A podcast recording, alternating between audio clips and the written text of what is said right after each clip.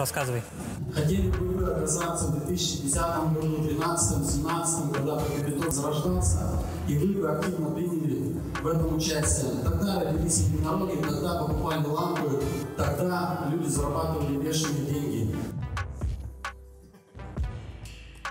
Так, ну давайте последний вопросик такой, можно, чтобы не, не настолько узкоспециализирован. Какие перспективы у Baby Dogecoin? Красавчик! Поэтому с точки зрения перспектив развития DeFi, это еще достаточно космические перспективы, куда может а, DeFi э, вырасти и привести нас там за следующие 5-10 лет. С криптой все окей. Но в глобальном мире случилась такая ситуация. И, к сожалению, это бага или фича, не знаю, человечества. То есть мы пытаемся реплицировать привычные нам паттерны поведения в любой новой среде. Сперва в крипту пришли сугубо идейные люди, а, так называемые криптоанархисты. Они туда пришли не для заработка, они туда пришли а, за идею. Твои ключи, твоя опасность, да, но не твои ключи, не твои деньги. То же самое, не твои ключи, не твои данные, значит, кто-то потом будет рассматривать фотографии твоей попы на унитазе. Не надо строить Web2 и говорить, что у вас Web3. Стройте Web3, пожалуйста. Друзья, всем большой привет. Если по мне не видно, что я очень доволен, то э, посмотрите повнимательнее. Сегодня представительство Постхуман балийское будет посещать криптофорум, который называется Криптобали. Проходит он на ежегодной основе. На нем спикеры рассказывают о различных трендах, о том, о чем сейчас шумит рынок криптовалют и вокруг него каких-то, может быть, там дополнительных трендах. И сегодня посещаем данное мероприятие. Так что всем большое спасибо за то, что смотрите это видео. Приятного просмотра. Надеюсь, что вам очень понравится и мне тоже очень понравится. Итак, друзья, хочу познакомить вас с местом проведения сегодняшней криптоконференции. Выглядит помещение просто потрясающе. Очень такое роскошное, красивое прям то, что вам нужно. Это то, что вы заслужили. Вы можете замотивировать себя. Вы можете почувствовать этот успешный успех, который просто должен максимально сильно окрылять вас, когда вы видите безграничный бассейн, когда вы видите этот прекрасный вид на Индийский океан и эти прекрасные зеленые деревья отлично, все выглядит прекрасно, атмосфера немножко пасмурно, но я думаю, что это абсолютно такие временные явления. Давайте познакомимся с первым участником, которого я сегодня встретил. Это Егор. Привет, привет. Валентин. Привет, Егор. Рад тебя видеть. Я тоже очень рад тебя видеть. Как у тебя дела? Все супер, погодка супер, настроение супер. Я думаю, сегодня будет очень интересно. Отлично, отлично. Так, мы начинаем мероприятие. Сейчас потихоньку начинается открытие мероприятия. Пока подтягивается первый народ. Первым спикером будет выступать Сергей Ланшаков из проекта Рабономика. Участвовал в запуске эфириума и с коллегами мы майнили первые блоки эфириума из 2015 года с осени начал заниматься одним проектом, который называется «Ропономика». Соответственно, я провел вокруг одного конкретного проекта, связанного с применением в реальном секторе регистрации. Были одними, ну, не из первых, в Кусаме аукцион выиграл. Если кто-то следил за аукционами в Кусаме, наверное, помню, какой сумасшедший хайп был вокруг первых парачейков, поэтому мы хоть и были первыми из пяти проектов, кто Сегодня в рамках э, выступления на Криптобале мы послушали, э, получается, презентацию от Сергея Ланшакова, он же создатель проекта Робономика. Привет, Сергей. Очень приятно познакомиться в реальности. Я когда только пришел в крипту, много смотрел на Polkadot, периодически видел, как мелькает робономика. Потом э, познакомился с, там, с экосистемой Космос, познакомился с Владимиром Понимающим. Он тебе передает, кстати, очень большой привет. И постоянно тоже говорит и про робономику, что у вас очень крутые штуки. Можешь в двух словах рассказать, что такое вот робономика? Робономика – проект, которому больше уже 7 лет. Начинали мы с робототехники, но сделали большой акцент на интернет вещей в целом, надеясь, что мы найдем в в плоскости конечных пользователей, больше интересантов, чем ходить к крупным компаниям, так как робототехника это дорого, долго и больше про большой бизнес. Мы поняли, что нас там никто не ждет, маленьких и не сверхбогатых э, э, ребят, но с очень интересными технологиями. Поэтому шли в интернет вещей, и робономика сегодня это аналог облака, к которому вы можете подключить свои разные маленькие устройства, от датчиков температуры до управления умным замком. У нас много сейчас инструкций на эту тему, и мы, в принципе, создали на Polkadot облако, в котором э, глобально доступно и с повышенным уровнем криптографической безопасности вы сможете иметь доступ к своему дому из другого конца планеты, например. То есть, чтобы посмотреть, что у вас все нормально с температурой, что никто в квартиру не заходил, что motion сенсоры не срабатывали, что там запись на камеру нету. Все, для всего этого нужно некоторое облако, и мы его повторили, аналогичное тому, что есть централизованный, внутри Polkadot.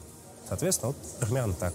Сергей, я у тебя в рамках выступления я себе записал несколько вещей, которые мне показались очень интересными. Вот ты сказал о том, что протоколы общения по типу Wi-Fi, Bluetooth, mm-hmm. и ты там большой достаточно список mm-hmm. приводил, они появились достаточно давно, mm-hmm. но применение как бы у них начинается только вот-вот сейчас. Вопрос в чем? Во-первых, как тебе вообще пришло в голову заниматься такими протоколами? Как ты увидел, что вот это будет перспективно через такое длительное время? А, ну да, большинству протоколов известных это как LoRa, ZigBee, а, тот, же, а, тот, же, тот же самый Wi-Fi протокол, по которому много устройств интернета вещей работает. А им всем больше 10, 15, а то и 20 лет, но фактическую реализацию все это находит прямо сейчас, и я все-таки складываю это с одной особенностью, которая не так понятна разработчикам исключительно софтвер. Это то, что реальный сектор экономики, он не умеет работать так, как работают исключительно технологии, связанные с, только существованием внутри компьютера. И поэтому пока индустрия развивалась, было очевидно, что это все людям будет нужно, это все нам помогает жить удобнее и комфортней, но э, я с 15-16 года посещал ежегодные крупные конференции интернета вещей, смотрел, чем они там занимались. Например, в 16 году э, все занимались тем, что продавали свои конкретные заоченные типы двух устройств, там, типа датчик газоанализатора и приемная голова для этого газоанализатора. Через два года смотрю, ситуация немного поменялась. Теперь никто не делает свою железку. Появились некоторые наборы хардверных стандартов. Я так, оп, подметил. И уже к 2019 году, когда одновременно и мы поняли, что робототехнике нам будет сложно жить, я увидел, что в области интернета вещей просто прям назревает тот момент, когда должно, так скажем, пойти массово.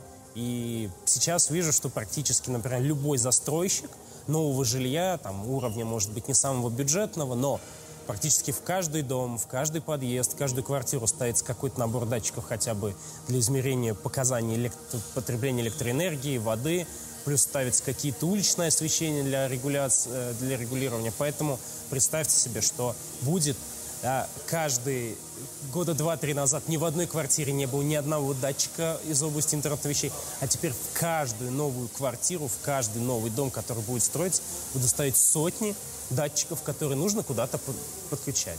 Отсюда набрались баворства и начали активничать. Вот э, в данный момент, как ты тоже упоминал в своем выступлении, есть проблема, связанная с э, вот этим интеллектом вещей, с интернетом вещей и с приватностью. Угу. Как можно себя обезопасить да, от этого, если на уровне базового пользователя? И есть ли вообще такая возможность? А, да, тут интересный момент, что практически все на сегодняшний день имеющиеся технологии удаленного подключения вас к вашей домашней инфраструктуре, то есть не когда вы находитесь в той же самой Wi-Fi сети, да, а когда вы находитесь даже на своей работе в том же самом городе или даже там через улицу, вам приходится пользоваться уже не э, конкретно внутри одной подсети да, э, адресации, а вам необходимы посредники, провайдеры этой, э, провайдеры этой коммуникации. И стало понятно, что все, что выбирают в большинстве своем бренды, выпускающие hardware для интернета вещей, все, что предлагают облака, это стандартная клиент-серверная технология, где все устройства напрямую линкуются в облако, а пользователь должен получить credentials для доступа. Ну, банальный пример прямо сейчас. А, если ты даже не живешь внутри России. У тебя, вот как у меня ребята получили на Кипре ВНЖ, у них банковская карта кипрская, он уже год живет там. Попытались зарегистрироваться на любой облачной платформе Соединенных Штатов Америки, ни в, ни в одной тебя банят. Ты купил китайского производства Xiaomi или Akara устройство года 3-4 назад в Соединенных Штатах Америки, и сейчас оно у тебя не работает. А, ты в любом случае находишься сейчас в постоянном состоянии, что есть некоторый посредник, который является гарантом безопасности и приватности твоих данных. Отсюда и возникает глобальная основная уязвимость. У тебя невозможно, нет возможности самому сгенерировать себе ключ, как мы генерируем криптокошелек, и его использовать для того, чтобы зашифровать температуру своей квартиры и взять этим ключом на своем телефоне, потом расшифровать этот ключ. Нету.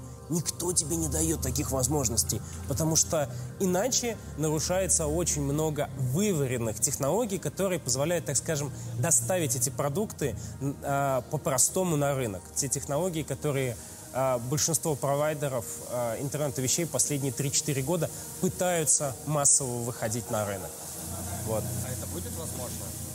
Мы это сейчас сделали уже. То есть прямо сейчас, если ты зайдешь на robonomics.academy, там есть курс «Суверенный умный дом». Мы его так и назвали «Суверенный». Типа он независим ни от кого.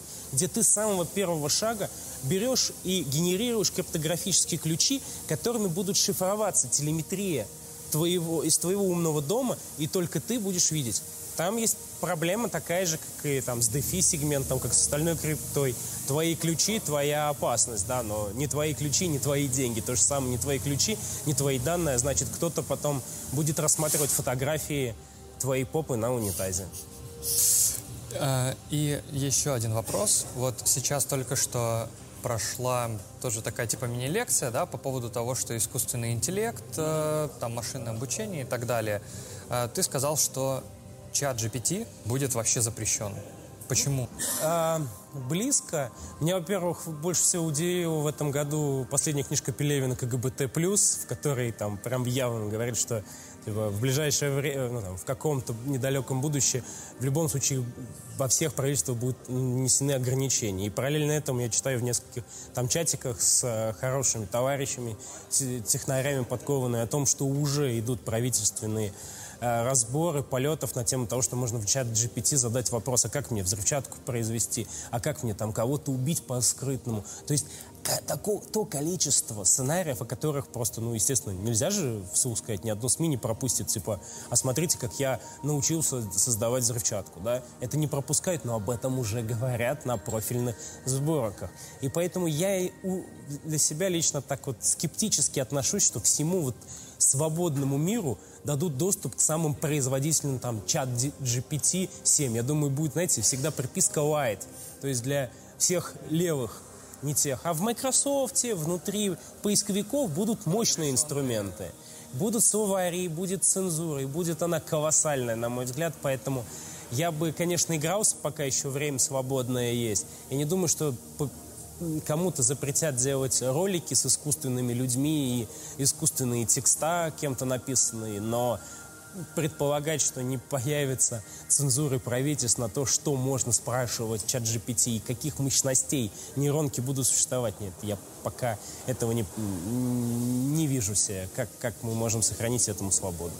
Но это же стандартная цензура, нет? Э, да. Так, как работает сейчас. Да, но она, она выходит на новый уровень в любом случае. То есть, например, там генерировать специфичный порно-контент запрещенный, это теперь как, насколько это морально и аморально, да, становится. Вот эти вопросы, они интересны. И вот то, что я сейчас слушаю сцены, меня немножко пугает тем, что, ну, ведь реально интересный вопрос, да, насколько определенная конъюнктура порнографии, которую может сгенерировать чат GPT или какой-нибудь там Mind Journey, она вообще разрешима. Да? Люди в большинстве случаев, мне кажется, не думают о какой-то типа альтернативной стороне. То есть они видят как бы хорошую, они видят... Ну, это просто эйфория кокаиновая. Она в семнадцатом году была, в двадцатом году была, что мы это с вами, те, кто в крипте, проходили не раз. Как обычно бывает, когда что-то новое приходит, потом оно извращается. То есть как бы используют сначала для кого, а потом... Да нет, по мне так начинают со всех сторон это делать. И я уверен, что прямо сейчас вы что думаете? С первых дней Journey никто не пробовал сделать разные картинки «Моя бывшая» и так далее. Там. Или кто, кто-то там не писал текст, в котором был бы самые отвратительные фекалии хуже, хуже Паланика. Да нет, конечно, это уже все писали, просто все равно еще мало не слишком много скандалов. Но это уже произошло, и это изучается. Я думаю, закрутят нам гайки раньше, чем мы даже... Э, туда, раньше, чем все туда деньги занесут. Большое спасибо, Сергей, тебе. Если что, обязательно, друзья, следите за деятельностью Сергея, изучайте проект Робономика, изучайте интернет вещей и... Проходите курс «Суверенный умный дом». Да, оставайтесь на связи, друзья. Следующий спикер рассказывает про основные виды моделей проектов, про то, как зарабатывать на DeFi. То есть те, кто зашел раньше, это те, кто зашел позже. Свою очередь, надеются продать еще дороже. Что это надеяться? Поэтому, ну, как бы, мы об этом часто забываем, думаю о каких-то, не знаю, сакральных вещах. Короче, а, если вкратце, просто то, что я предрекаю, 2023 год, а, это... На транзакцию э, создания контракта. Что мы видим? Это как раз транзакция создания контракта. Здесь у нас есть непосредственно хэш контракта. Э, наиболее важное – это сколько, сколько прошло времени с момента, когда он был создан. Когда вы открываете протокол, хочется удостовериться, что вот два, три, потому что когда он вырешивался, трехлетний протокол, а контракт открываете, 6 месяцев всего. Много вопросов возникает, а почему а где предыдущая версия, а где контракт миграция, что вот мигрировали так, а мягкий способ. Сергей, привет. Приветствую. Очень рад познакомиться в реальной жизни. Уже виделись отдельно, теперь видимся в рамках э, мероприятия. Ты выступал сегодня по смарт-контрактам. Можешь как-то пару слов сказать о себе, кто ты и о чем было твое выступление? Ну, я уже последние шесть лет занимаюсь э, аналитикой смарт-контрактов и, и вообще on-chain э, data. Э, сегодня я рассказывал какие-то прикладные вопросы, как можно с помощью публичных сервисов проверить смарт-контракт, посмотреть, проанализировать его и понять вообще, стоит ли ну, провести первичный анализ, стоит ли с ним взаимодействовать и в случае необходимости, как можно его вызывать. Потому что критичный вопрос – часто вот, э, возникает, что когда какой-то проект э, уходит, морда отваливается, то есть нет интерфейса, вам нужно вызвать как-то его. Э, это важно. И важно прочитать данные напрямую, что иногда данные э, некорректно отображаются. Вы там у вас в интерфейсе один баланс, вы не можете его снять, а потом оказывается, что вас уже скоманули и там денег нету в интерфейсе все отображается нормально. Ты очень плотно занимаешься, насколько я знаю, ончейн-аналитикой. Ты разрабатывал, ну, работаешь с большой, э, ну, с большими объемами данных, бигдатой. А когда ты вот разрабатывал, получается, дроп для сайбера, правильно? Да, в том числе. Вот, это один из проектов. Можешь еще какие-то назвать проекты, в которых ты участвовал, такие вот, э, которые широко известные, для того, чтобы просто понять, уровень твоей вот как бы компетентности. Я просто, я ее знаю, я в ней не сомневаюсь. Ну, я начинал с аналитики в Сайберфонде. Там мы нашли самый большой миксер до, до, до сих пор в истории, который был э, в эфире и который, собственно, и помог сделать памп 2017 года. Дальше я основал свою компанию, потом я работал, помогал сделать такой сервис, как Сентимент, и теперь я занимаюсь своими проектами и помогая также построить э, сеть Бостров, протокол Cyber, построить, отладить и создать более дружелюбную инфраструктуру с точки зрения именно аналитики, разработки контрактов. Чем тебе интересен и близок вот этот проект Cyber? Потому что большинство людей его, так понимают, достаточно либо поверхностно, либо это просто что-то для них непонятное. Чем он для тебя близок? Но э, Cyber сам по себе очень э, сильный проект, он глубоко ориентирован на контент, потому что мы все живем в контенте, мы живем в каких-то видео, музыке, фотографиях, еще в чем-то. И все это реально контент. Документы — это контент. Они могут быть обернуты э, в IPFS кэш, либо какой-либо другой форма хэша. И, и с ним уже дальше можно работать как э, с бигинтом, с большим числом. И в этом заключается весь фокус, потому что на текущий момент мало кто с этим работает. Именно э, с хэш-идентификаторами э, файлов, чтобы извлечь, э, ну, по сути, построить деривативы знаний следующих уровней. То есть мы строим сейчас поиск, мы смарт-контракты могут э, э, делать связи, линки между IPFS кэшами. Мы можем связать, что э, вот, вот твой ник, аватар, а вот этот твой адрес э, в эфире, и мы можем связать однозначно, что и проверить, э, что это твой адрес в эфире. Мы можем делать поиск, ранжированный поиск. То есть вы заносите данные в чейн и делаете поиск. Это из то, что публично есть. Но надо понимать, что у нас архитектура очень похожа на архитектуру социальных сетей. Почти все социальные сети построены на графовых базах. Что Facebook, что Twitter, что Одноклассники. У них у всех внизу лежит э, высокопроизводительная графовая база, где лежит контент. И он уже слинкован так или иначе с какими-то другими объектами.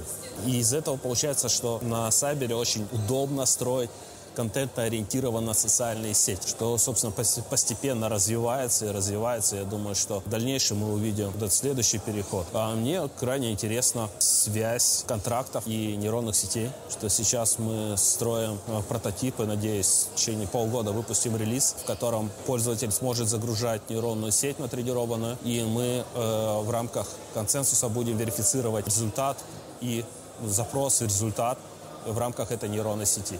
То есть вы можете иметь доказанный результат. То есть у вас есть запрос, что скажи, стоит мне продавать или там покупать, или еще что-то делать, или и получить результат. Или вот есть текстовое описание, вот эта нейронка сделала вот эту картинку и выпустила, э, и смарт-контракт выпустил NFT. И мы точно знаем, что именно эта нейронка является автором этого NFT по вот такому-то запросу. Ну, это вот следующее развитие взаимодействия и верификации. Потому что они слинкованы? Да, они будут слинкованы в графе, и эта транзакция запрос на тренировку будет в графе. Это очень круто, когда вы имеете доказанный результат э, тренировки нейронных сетей. Это чем-то похоже на историю с э, тем же чатом GPT? Ну, чат э, GPT это все же нейронная сеть с дообучением. Мы будем э, грузить туда нейронные сети без дообучения. Но, тем не менее, это будет э, уже такой следующий уже способ взаимодействия с нейронками из э, блокчейнов. И самое главное, верифицируемый, получать верифицированный результат, потому что на текущий момент архитектура чат GPT и его implementation, он не позволяет сделать распределенное вычисление. По сути, чат GPT — это один огромный дата-центр с большим количеством видюх, который потребляет достаточно много ресурсов, и ты не можешь построить еще там, 50 или 80 таких же только для того, чтобы верифицировать результат.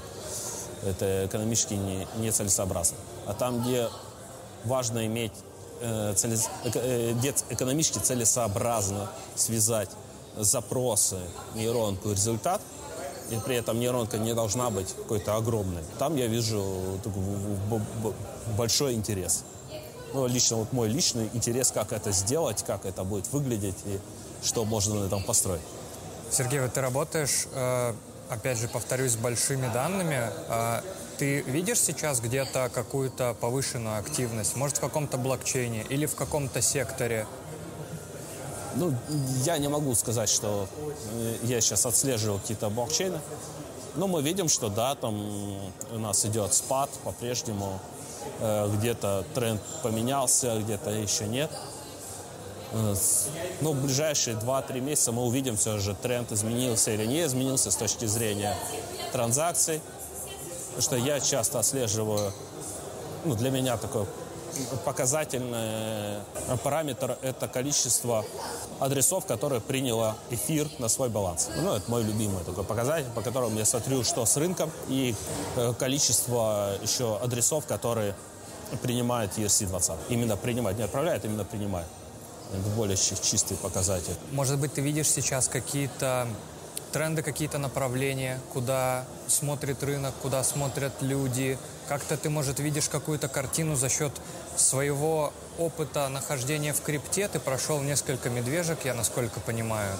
И, может, у тебя есть сейчас вижен, куда пойдет э, развитие крипты, ну, может, там в сторону регуляции полной, там, как вот сегодня рассказывали, что к 26 году все будет зарегулировано. Ну, давайте про регуляцию, то есть э, э, э, люди иногда думают, что крипта анонимна, но анонимна только Monero и, может быть, отчасти Zcash. Все остальное публично, вся дата сливается в реальном времени со всех кошельков, со всех интерфейсов. Э, поэтому практически все ваши адреса, они привязаны к вашему личному глобальному идентификатору, Person Global Unification. Э, все связано и э, никакой анонимности уже давно нету в крипте. Нам, по моим оценкам, это 95-98% именно простых пользователей, но уже деанонизировано. Э, большинство бирж имеет прямые API по предоставлению информации о том, какие сделки совершаются и кем совершаются. Поэтому ну, вопрос времени только когда эта вся информация будет использована против вас. И к этому надо быть готовым, что в любой момент все может сказать, все, ребята, вот, вот эти вот список адресов, вот доказательства, что они ваши, и давайте будем общаться по этому поводу. Как подготовиться? Ты готов? У меня нет крипты. Ну, типа того, да. И, ну, э, ситуация такая, она... Вот ну, мы живем в последний, наверное, год-два, когда еще хоть какая-то свобода есть. Дальше будет э, плохо, ну, с, с, ну, потому что все вот эти публичные крутые проекты, они будут полностью деномизированы окончательно. Эта информация будет доступна всем правительствам, а не только спецслужбам США. И мы увидим совсем другой результат. Он будет, это будет другой мир, другая крипта. И, ну, есть проекты, которые помогают, да, сейчас уже. Это Dera, э, гемоморфное шифрование на смарт-контрактах. Очень классная штука. Это э, гомоморфное шифрование, когда вы можете сложить или умножить два хэша, получить третий хэш, э, и при этом никто не будет знать, ни, ни одно из этих чисел, но э, те числа, которые зашифрованы в этих хэшах, то есть сложение этих чисел, будет получаться э, третье число, хэш от которого будет совпадать вот с тем, который получался э, с помощью гомоморфного шифрования. Это очень сильная вещь, и вот Дера запустил уже э, с, э, такой проект на смарт-контрактах. Уже больше года работает э, сеть, результаты хорошие. Ну и Монера, конечно. Сейчас э, буквально перед тобой записывали интервью с Сергеем Ланшаковым из Робономики. И исходя, опять же, из выступлений предыдущего спикера, одного из он сказал о том, что именно спикер сказал о том, что чат GPT будет прям вообще прям бомба и все такое. Сергей сказал о том, что чат GPT будет в ближайшее время заблокирован от общего доступа по той простой причине, что есть большая куча разных вещей, которые можно запрашивать у чата GPT, которые с законом вообще никак не дружат, и как бы он на это все будет как бы искать ответы. И он Э, Сергей, который из робономики, считает, что будет чат GPT максимально зацензурирован и не будет э, в свободном доступе у людей. Как ты вот думаешь, это как тебе такая точка зрения? Ну, я согласен, да, что будет э, цензура усиливаться. Но, с другой стороны, признать, что новые проекты, которые выходят, новые нейронки, они более оптимальны э, по своей структуре, по слоям, как они расположены, как э, выполнены элементы нейронных сетей open source. И open source проекты отстают там 2-3 года, э, но это, ну, это, на мой взгляд, это немного, и мы в течение года получим хорошие, натренированные, э, не цензурируемые нейронные сети, которую мы сможем разворачивать на своей инфраструктуре. Каждый из нас может там взять, э, поставить компьютер там за 10-20 тысяч долларов, развернуть и раздавать этот ну, результат применения этих моделей. Я думаю, что нам год остался. Те модели, которые сейчас вышли в, в открытый доступ и которыми можно уже играться, они сравнимы GPT-3 редакции 2020 года. То есть вот мы где-то вот сейчас вот два с половиной года сейчас отставания, и они уже, уже хороши. Уже хороши, уже можете разворачивать на своих э, устройствах, если они достаточно сильные, и играться. Отлично. Спасибо тебе большое, Сергей. Очень приятно. Хочешь пожелать что-нибудь или рассказать нашим подписчикам? Да, я хочу рассказать, что ребята, развивайте Web3.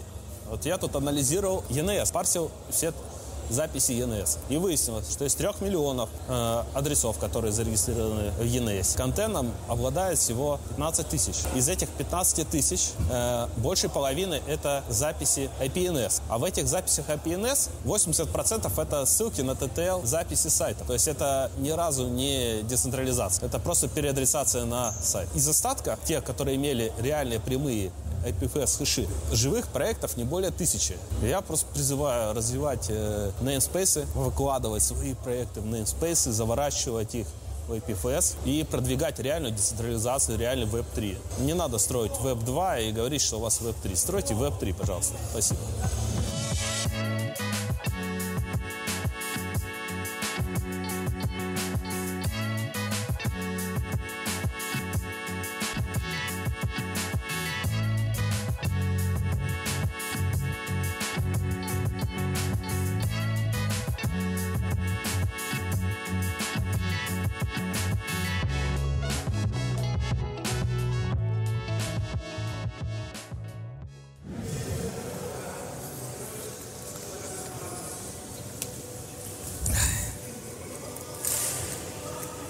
Рассказывай. Как тебе впечатление от мероприятия? Оно приблизительно такое же, как от всех остальных э, криптоивентов на Бали. Ой, ну, во-первых, большая часть информации нацелена исключительно на новичков в крипте, а тех, кто от нее далек. Поэтому очень часто, когда, то есть, когда ты на них присутствуешь, ты, в принципе, слышишь информацию, которая, ну, да, она имеет право место быть, э, но ты уже немножко как бы подальше находишься, да. Уже, уже слышали, да? Да. Во-вторых, как это всегда бывает на различных ивентах, тебе что-то тут продают. Вот. Но в целом статистика приблизительно такая вообще по- в целом по всем различным ивентам, форумам, на которых я был, не только крипто, что вот где-то бывает два классных спикера, вот которых интересно действительно послушать, которые тебе дают какую-то полезную классную информацию, которую ты, может быть, не знал либо вообще в принципе их интересно слушать. Ну вот как-то так. Как тебе, типа, организация сама по себе, обстановка? В целом больше ничего и не надо. Да, то есть что нужно? нужно место, где можно слушать, нужно, чтобы был звук, какой такой кофе-брейк, место для перекуров. Да, нужен зал, спикеры и хорошее настроение. Ты пришел сюда усваивать информацию, насколько тебе нужно именно хорошее настроение, я не знаю. Если посмотреть, то здесь, конечно, очень крутое место, то есть там вид вообще шикарный, там ну, где-то будет на перебивках. Но хочу заметить, что для там ивента это вообще не обязательно. Подобное дорогое э, место, то есть должен быть какой-то минимализм. Ну, это мое мнение. Это, может, ты так думаешь, а люди думают, что для богатой жизни, для богатого мышления необходима богатая обстановка. И... Но это застройка. Это, это человеческая застройка, когда вы там вот деньгами мажете деньги, масло на масло. Не место красит, да, то есть а человек красит место. Поэтому можно проводить крутые здоровские мероприятия за вообще там за минимальные деньги в очень простых местах. Давай про то, какой рынок сейчас. Немножко поспекулируем. Как тебе вообще сегодняшние вот эти резкие вот эти росты на рынке? Что это такое? Люди в чатах пишут, типа, что это такое? У нас там плохая отчетность, у нас все плохое. Что это происходит? Что, как это? Почему это? Ну, на самом деле, если подумать э, хорошо, то именно так все и должно быть. Ну, то есть люди привыкают к определенным паттернам, типа там, о, вышли хорошие данные, значит рынок... Ну, то есть если мы вернемся на предыдущие месяцы, там отчеты по инфляции, выступления ФРС, там оправдались, не оправдались, там надежды по ставкам, а, прогнозы, да, и тут такая история, что вроде все хорошо, инфляция падает. Рынок начинает расти, и вот он как бы только на этих хороших новостях вырос, тут же включается бритва, начинает сбривать всех там, кто понабрал позиции, и мы идем вниз. Следующий месяц, тот же самый сценарий, все такие, все будет хорошо, там все мы отрастаем, там уже там предварительно начинается какой-то там рост э, на графиках, и происходит ровно тот же сценарий. И сейчас, когда э, все были настроены э, скептически, да, после того, как оказалось, что инфляция там не, выше прогнозов. И тут, в общем-то, произошло ровно то, чего как бы все меньше ждали. То есть пошел э, рост. Я не знаю, насколько он искусственный, не искусственный, или там он органичный но такая штука, что как бы как будто так и должно быть. У тебя не могут работать постоянно одни, ну, то есть одни и те же сценарии и все быть ну, настолько просто. Да, что хорошая новость, значит растем. Ну, а нет, нифига. А с инфляцией э, тут тоже такая вещь, что она не до конца... Э, я лично, честно говоря, не до конца понял эту историю, то есть э, почему она такая. Потому что накануне ФРС заявили о том, что они как бы там пересчитывают э, данные за декабрь да, ну и, соответственно, вот если это все они пересчитали и сложили, то можно прийти к выводу, что в целом с инфляцией все нормально, только вот просто после того, как сложили, получился такой результат. На какие проекты ты сейчас обращаешь внимание, на какие-то тренды? Чем вот валидатор разных сеток сейчас интересуется? Я сейчас занимаюсь в большей степени даже не валидированием как таковым, да, хотя там это мой какой-то основной фокус а, работы, но а, смежными вещами. Ну, во-первых, я сейчас занимаюсь работой перестроения своего валидатора. Буквально вот на днях будет переименован валидатор, сделан его ренейминг. За прошлые два месяца я заколлаборировался с одним криптопроектом под названием Envelope. Пришли с SEO к мнению того, что мы будем ну, во-первых, ему интересно, а, его команде это направление. Во-вторых, как бы, то есть, э, есть понимание того, что то есть, им сложнее начинать входить в эту сферу, то есть а я буду более эффективен, если у меня будет полноценная команда. То есть, как валидатор, ты одновременно и делегатор, и валидатор. Ты как бы делегируешь токены, при этом ты как бы валидируешь сеть и все такое. Сначала ты валидируешь сеть, да, то есть ты как бы занимаешься тем, на что направлена, собственно, профессия. Потом для того, чтобы как бы оставаться на рынке, ты расширяешь круг своих предлагаемых услуг. И то есть одна из них — это помощь другим валидаторам, да, в том, чтобы эм, или не валидаторам, просто людям начать валидировать, запустить какую-то первоначальную инфраструктуру, так? Нет, я говорю о коллаборации с проектом Envelope, потому что то есть, мы теперь являемся э, единым э, валидатором и работаем вместе как э, одна команда в сфере валидирования. Но они же до этого не валидировали? Нет, они до этого не валидировали, но я им не помогаю ни с чем. То есть э, я занимаюсь э, своей э, конкретной работой, то, чем я занимался. А, но теперь просто совместно с э, криптопроектом, а у криптопроекта появляется как вот отдельное направление, э, которое ну, я возглавляю. Так сказать. Мы, кстати, об этом, по-моему, говорим как раз в школе валидаторов, да, о том, что э, маленькие валидаторы постепенно будут отмирать, да, то есть будет сложнее и сложнее входить, будут объединяться, в, ну, в такие побольше и как бы разрастаться, да, до компании. Ну, у нас, да, но у нас есть даже там стишок написанный э, Владимиром Понимающим, презентация. Если я правильно его помню, он звучит как э, «Киты съедят акул, коль те не объединятся в пул». Да, и э, акулы э, это у нас вот э, частные валидаторы, те, которые, ну вот там, как правило, это там, один человек, чуть реже это, это два человека. Логичное развитие рынка, что касается валидирования, мы к этому идем что частные валидаторы, они будут умирать, уходить, потому что их будут давить компании. Мы сейчас находимся на начале этого пути в целом, а, когда есть э, у вас выбор да, то есть вы либо строите что-то серьезное, либо, то есть, если вы как бы, ну, условно захотели э, там, повторить сценарий, там, запустив э, валидатора в Солане, получив там э, от нее делегацию, там, и каждые три дня, каждую эпоху сливать там эти токены, и такие, я, все, классно, жизнь удалась, то как бы нет, это работать не будет. Да даже если вы там, не знаю, будете классно контрибьютить в сеть там и так далее, все равно, ну, во-первых, векторы меняются, да, то есть если еще вчера было топ по контрибьюциям это техника, и там гуманитарные валидаторы такие, вот, блин, вот если бы я умел там делать э, какой-нибудь Explorer, там форкать там и так далее, то сегодня эти эксплореры делает каждый там э, третий валидатор, ты заходишь в новую сетку, и там уже такой список этих эксплореров, там ботов различных, там мониторингов, ну, короче, вот уже пакет такой стандартный тебе выдают, эти, э, какой-нибудь актив сет. Потому что все научились. Те, кто еще не, не научились, научатся и тоже будут там их пихать, и такие, о, смотрите, я тоже сделал.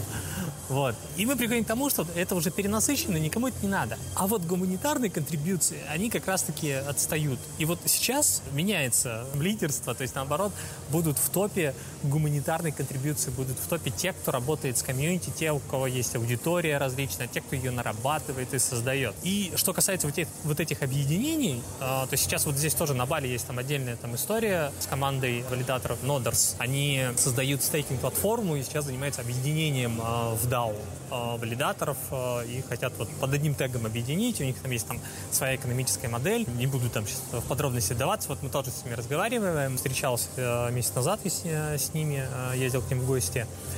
То есть они тоже понимают прекрасно, что сейчас есть время и возможность пока еще там как что-то придумывать, различные вариации, да, как существовать в будущем на этом рынке и не проигрывать крупнейшим валидаторам. Потому что это сегодня у нас там на слуху всякие там P2P, там, ну и там тому подобное, да, те, кого мы знаем, обычно они все у нас там в топе находятся. Пройдет год, у нас придет еще список э, крупных компаний, фондов, пройдет еще год, там скажут э, Microsoft, э, так, а это выгодное направление, давайте мы тоже будем валидировать там. И, разумеется, куда все побегут стейкеры? Они побегут в Microsoft. Утрированный условный пример, хотя кто знает. Но не, не стоит отрицать, что какие-то частники выживут. Вопрос в том, то есть, что они там будут для этого делать. Давай еще кратко, что думаешь о том, что происходит с BUSD, что будет? Ну, судя по тому, по тем новостям, которые я видел, Сизый у нас э, открестился от э, BSD, э, и он сделал э, вариант, как над ним шутили э, с историей с FTX, да, э, CZ искусство войны. То есть э, тут он сделал то же самое. То есть он, по сути, сделал верное стратегическое решение, от этого открестился, сказал, это не наш. Потому что явно это был укол э, в его сторону. То есть вот как ни крути... В сторону компании. Э, Binance, да. То есть как ни крути, сколько бы там ни говорили на Западе и в частности в Штатах о какой-то там толерантности, да, но если ты азиат, для Америки ты враг, там, как бы, независимо от того, что там не является Binance китайской компанией, не, все, пофигу. Гонконгской, по-моему. Я не помню. Э, Вполне возможно, не буду врать. Но смысл в том, что, то есть, уже много раз об этом э, говорилось, о том, что там Binance не является китайской компанией там, и так далее. Но вот все. У вас главное лицо азиатское, мы, мы не любим азиатов, мы не дадим им там и шагу ступить на нашу землю. То есть это не первый укол там, и так далее.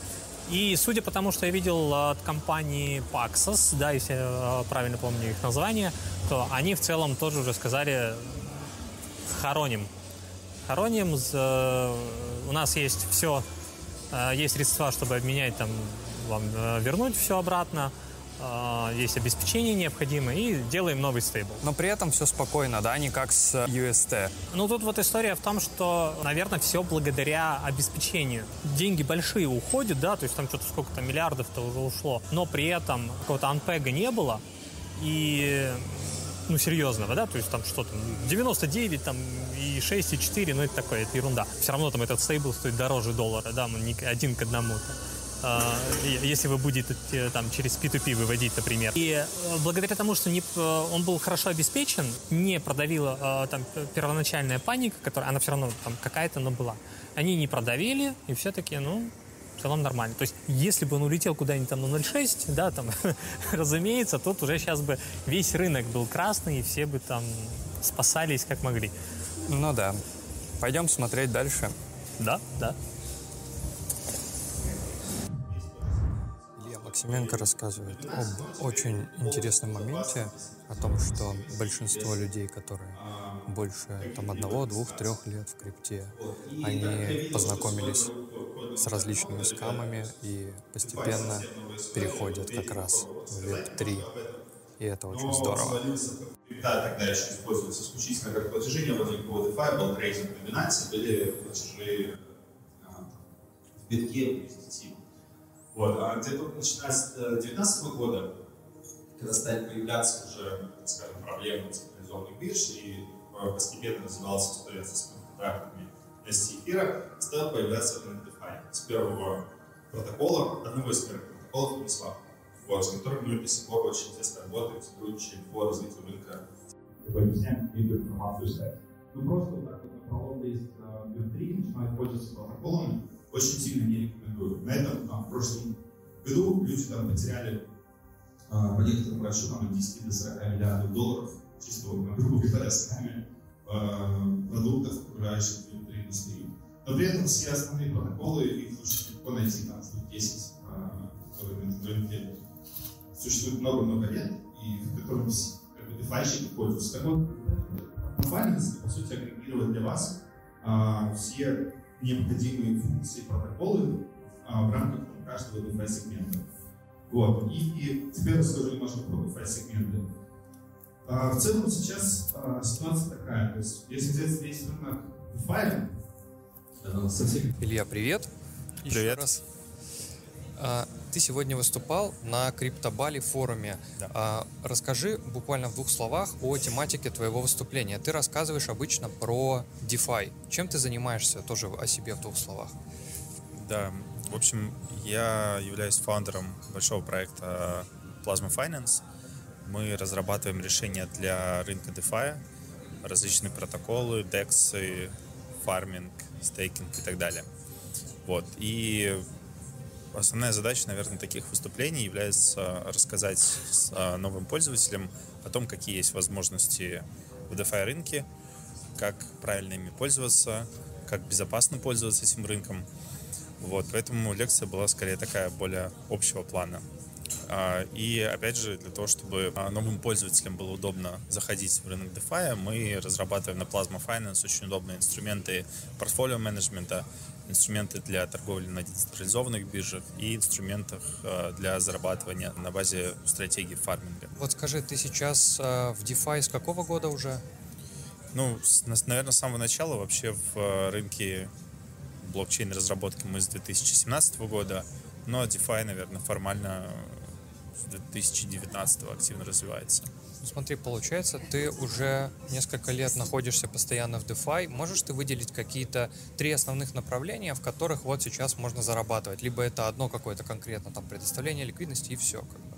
Да, но в целом э, весь DeFi является такой сервисной частью э, Web3. Что означает сервисные? То есть это различные финансовые приложения, свапалки, биржи и так далее, лендинги и много различных категорий приложений. И фактически в DeFi все пользователи зарабатывают тем, что предоставляют свою ликвидность в один э, или другой протокол в виде там своих токенов или пар этих токенов. Поэтому в целом весь DeFi существует за счет предоставления ликвидности, а если выделить основные направления, то я бы начал там с самых безопасных направлений для пользователей DeFi. Это предоставление ликвидности э, в децентрализованной бирже, э, такие как, например, Uniswap и версии 2 и версии 3, и предоставление ликвидности в крупные лендинг-протоколы э, AVE и Compound. Хотя доходность там и небольшая, но как бы для начала, для того, чтобы разобраться с этим рынком, это достаточно интересные и такие advanced э, инструменты. Также стоит обратить внимание на ликвидный стейкинг. Например, если вы храните э, эфиры у себя на кошельке, то можно положить этот эфир в стейк эфир, вот, и за счет этого дополнительно 4-5% годовых получать э, чисто на хранение своего эфира. Смотри, вот сейчас DeFi находится вот, ну, на какой-то отметке. А На какой отметке, по твоему мнению, будет находиться DeFi через пару лет? Будет ли он вообще присутствовать? И вот что касается Uniswap, будет ли присутствовать Uniswap как одна из доминирующих бирж, или это куда-то растечется, уйдет? Как это будет? Мгм. Да, на сегодняшний день в, э, основной критерий оценки DeFi это TVL, то есть э, Total Value Locked, количество залоченной ликвидности в протоколах DeFi. И на сегодняшний день эта цифра составляет около 40 с чем-то миллиардов долларов э, средств, которые лежат и работают в этих протоколах. При этом на последнем булране год назад э, сумма залоченных средств составляла порядка 160 миллиардов долларов. То есть мы, можно сказать, упали в 4 раза. То есть если мы ожидаем в течение следующих пары лет э, новый булран на какие-то очередные интересные тематики, то можно ожидать возврат минимум к этим суммам, а может быть и обогнав их там в течение двух-трех лет э, по как раз э, TVL. Опять же, если мы посмотрим на DeFi рынок и сравним его с классическим Web 2, э, таким финансовым сектором, банковским сектором, то мы увидим, что DeFi занимает доли процента от э, каких-то банковских TVL, то есть от средств, которые хранятся сегодня на банковских депозитах. Поэтому с точки зрения перспектив развития DeFi, это, это еще достаточно космические перспективы, куда может DeFi вырасти и привести нас там за следующие 5-10 лет. Вот. Что касается лидирующих платформ, сегодня можно заметить тренд, как крупные платформы Uniswap, Aave, там NFT маркетплейсы, они стараются уже не совершенствовать свои протоколы, усложняя их, они стараются занять как можно большую долю рынка. То есть тот же самый Uniswap запустил свой NFT-агрегатор, тем самым постарался дать больше функционала э, совсем не целевым для себя юзерам, но при этом привести их на платформу Uniswap. Я думаю, э, в течение там, следующих пару лет этот тренд сохранится, и крупные протоколы будут либо поглощать какие-то небольшие решения, либо самостоятельно достраивать э, широкую линейку продуктов, чтобы, по сути, пользователь не выпускать из своей платформы. Ты в рамках своего выступления еще говорил о том, что DeFi постепенно от какой-то такой гиковской игрушки перейдет в раздел кнопки бабло. Как это, как это может произойти? Как ты это видишь? Да, на самом деле, э, вот за счет этого DeFi лета мы увидели появление тысячи протоколов э, в различных сегментах и там тысячи разных моделей зарабатывания в DeFi. Но все эти модели столкнулись с достаточно большой сложностью с точки зрения конечного пользователя в использовании, в том, чтобы понять, как это работает, как оценить безопасность таких моделей. Поэтому я считаю, что в целом вся концепция DeFi должна очень органично агрегироваться постепенно через там, систему вольтов, к примеру, да, которые могут уже управлять а, несколькими стратегиями фарминга, там, стейкинга и так далее. И постепенно агрегируя и упрощая для конечного пользователя доступ к этим инструментам, мы придем к некоторой такой кнопке бабло. Одна из таких распространенных, наверное, моделей это и, наверное, первых пионеров, кто подобные вещи предлагал, это был Yarn Finance, а, вот, которые предлагали э, собственные вольты, куда ты просто предоставляешь там один или другой токен, и дальше у этих вольтов есть определенная стратегия размещения этого капитала и ребалансировки. Вот, мне кажется, там за счет внедрения новых ИПов в сам блокчейн, развитие как бы, вольтов может перейти на совершенно другой уровень, и это позволит разработчикам агрегировать большое количество стратегий под один протокол и под один, грубо говоря, фронт-энд с кнопкой там положить свой USDC, который дальше будет распределяться а, дополнительно там страховаться как-то, где-то будет использоваться leverage, но в целом уже на уровне контракта будет происходить управление а, всеми коннекторами к а, остальному DeFi рынку. Вот если человек смотрит, и он впервые слышит слово DeFi, как человеку прийти, попасть вообще в DeFi, разобраться с DeFi хотя бы на начальном уровне? Да, но все начинается с того, что люди, кто сталкивается с DeFi, наверное, впервые сначала сталкиваются в целом с криптой, да, то есть они узнают, что такое биткоин, эфир, что такое блокчейны, кошельки и централизованные биржи. И приходят, например, на Binance или Coinbase для того, чтобы совершить свои первые сделки. Вот. После этого, понимая определенные как бы, ограничения, в том числе связанные с безопасностью твоих средств на централизованных решениях, они начинают искать альтернативы и как раз вот э, так органично приходит DeFi. И вход DeFi, так скажем, достаточно прост, с одной стороны. То есть все, что нужно, это установить себе некостадиальный кошелек, туда перевести какую-то часть своих средств и пойти, например, на какой-нибудь список самых популярных протоколов, например, на DeFi Lama, а, и начать просто там с первой строчки, там с Uniswap, Sava, заходить на эти протоколы, подключать кошелек и пробовать с ними экспериментировать. Вот. А, в том числе для того, чтобы пользователям проще было зайти в DeFi, а, на Plasma Finance мы сделали достаточно такой логичный, так скажем, интерфейс, где есть а, и представлены различные продукты, начиная от децентрализованных бирж, заканчивая аналитикой, стейкингом и стратегиями. То есть пользователь, по сути, в одном месте может сразу попробовать разные продукты. Все это децентрализовано, все это классический Web3. Вот. Но при этом а, пользователю не нужно ходить по сотням сайтов, изучать разные документации. Можно в достаточно простом интерфейсе начать, так скажем, свой путь а, в мир DeFi. А, и последний вопрос.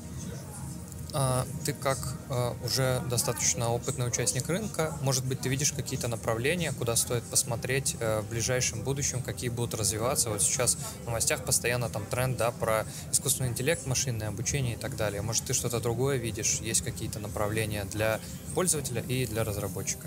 Угу.